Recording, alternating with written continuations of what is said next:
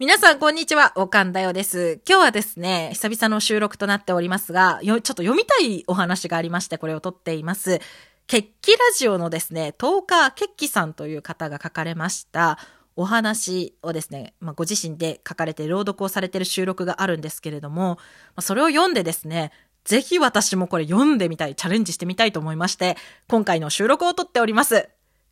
それでは、スタートです。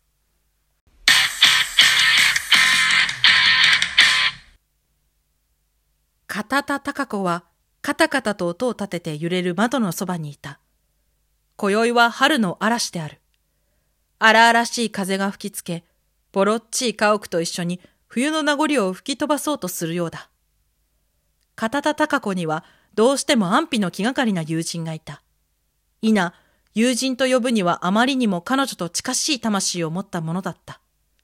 名は高方片子。魂だけでなく、美しい姿形も、激しい性格も、戸籍謄本に乗った使命も、どこかに通う二人であった。高子と片子は、秘密の恋愛関係にあったという者もいるほどだ。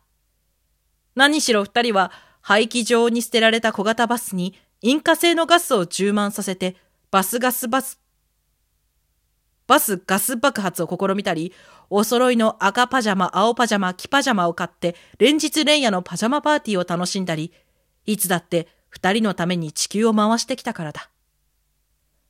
今、訪れた春の嵐によって二人は初めて遠ざけられた。風は強い。窓には雨が打ちつけている。春の雨だから春雨だ。春雨サラダのサラダ抜きだ。このギャグは面白いので、後ほど東京特許許可局に申請しておこうと思う。うん、うん、うん。話は高子と片子に戻るが、彼女らは一時間ほど前にちょっとしたいさかいをした。高子に男の気配があると、片子がガタガタ言い出したのだ。完全な言いがかりだった。高子は片子と毎日一緒にいるのである。男としけ込む暇などない。だが、高方片子にそのような言い訳を聞く耳はなかった。そして、気性の激しい彼女はこの雨の中、築30年の平屋を飛び出していったのだ。雨はザーザー降り続ける。風はビュービュー吹き続ける。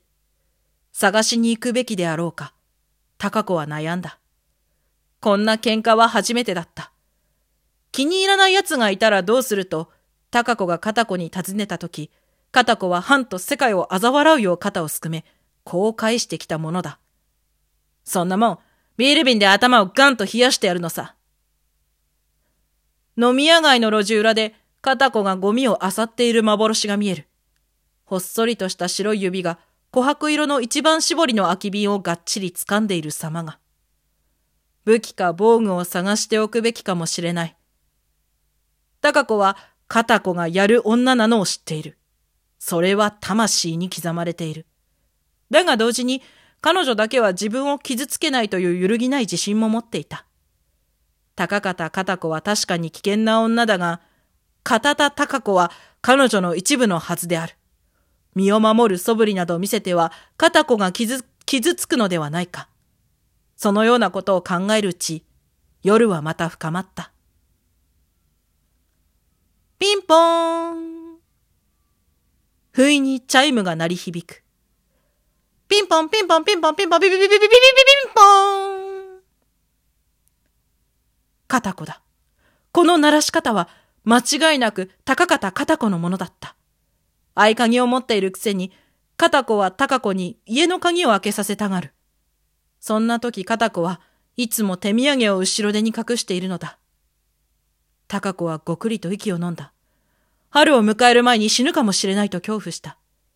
片子が何か持っているとしたら、ビール瓶以外にない。思わずヘルメットを探したが、あいにくそれは高子と片子が昼間に吸ったタバコの灰でいっぱいだった。ヘルメットなど未来英語をかぶりはせぬと慢心した己を食い入るがもう遅い。高子はおじけを振り払い、腹を決めて玄関に赴いた。激しい雨風に見舞われながら、石ブロックの塀の脇に立っていたのは、やはり高方片子であった。張り付いた黒い前髪の間から血走った目が高子を睨む。高子も負けじと睨み返す。片子は後ろに何か隠してる風だった。無言。片田高子も無言。高方片子も無言である。ガス爆発する寸前のバスのようだ。赤パジャマ、青パジャマ、黄パジャマで戯れた遠い日がまるで嘘のようだ。高子はいつでも柱の影に隠れられる位置取りで片子に相対した。技の高子、力の片子。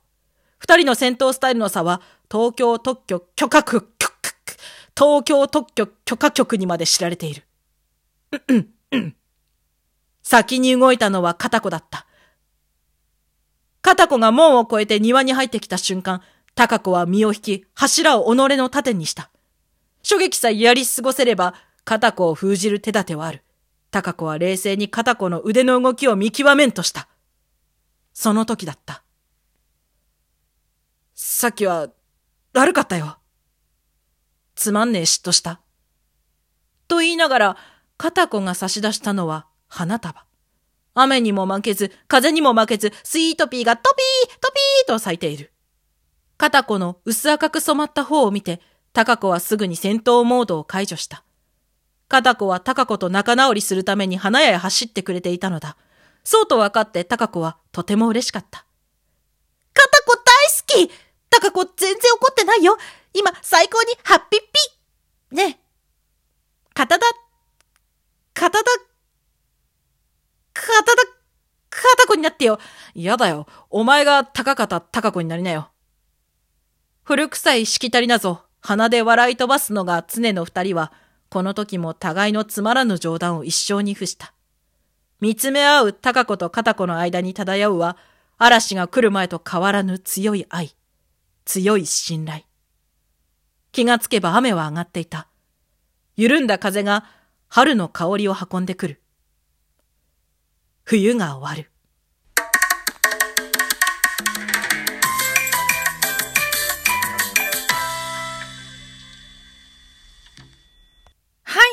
ことで聞いてくださりありがとうございました。いかがでしたか？うん。これ、難しい。でもですね、これ練習して、スルスルと言えるようになったら、私の滑舌かなり良くなるんじゃない？って思って、これぜひね、なんか、トレーニングとして何度かもうこの先何度も読ませていただこうと思いました。えー、お借りいたしました。ケッキ様ありがとうございました。でね、まあ、単にその滑舌として難しいっていうのもそうなんですけども、なんだろう、声に出していてすごく面白いんですよね。リズムというか、作品の持っているリズム感というか、そういうのがすごく面白くて、読んでいても、なんだろう、どこかしらクスッと笑ってしまうような内容なんですけどもだって突然ね東京特許許可局とか出てくるあたりちょっとクスッと笑ってしまうんですけどもさらにねなんか口に出してみるとなんかこうリズムがあって面白い作品となっております。こちらなんかあの一言ね書き添えたり多分作者様にお知らせすれば誰でも読んでいいっていうことなのでぜひ皆さんもやってみてください。それでは、また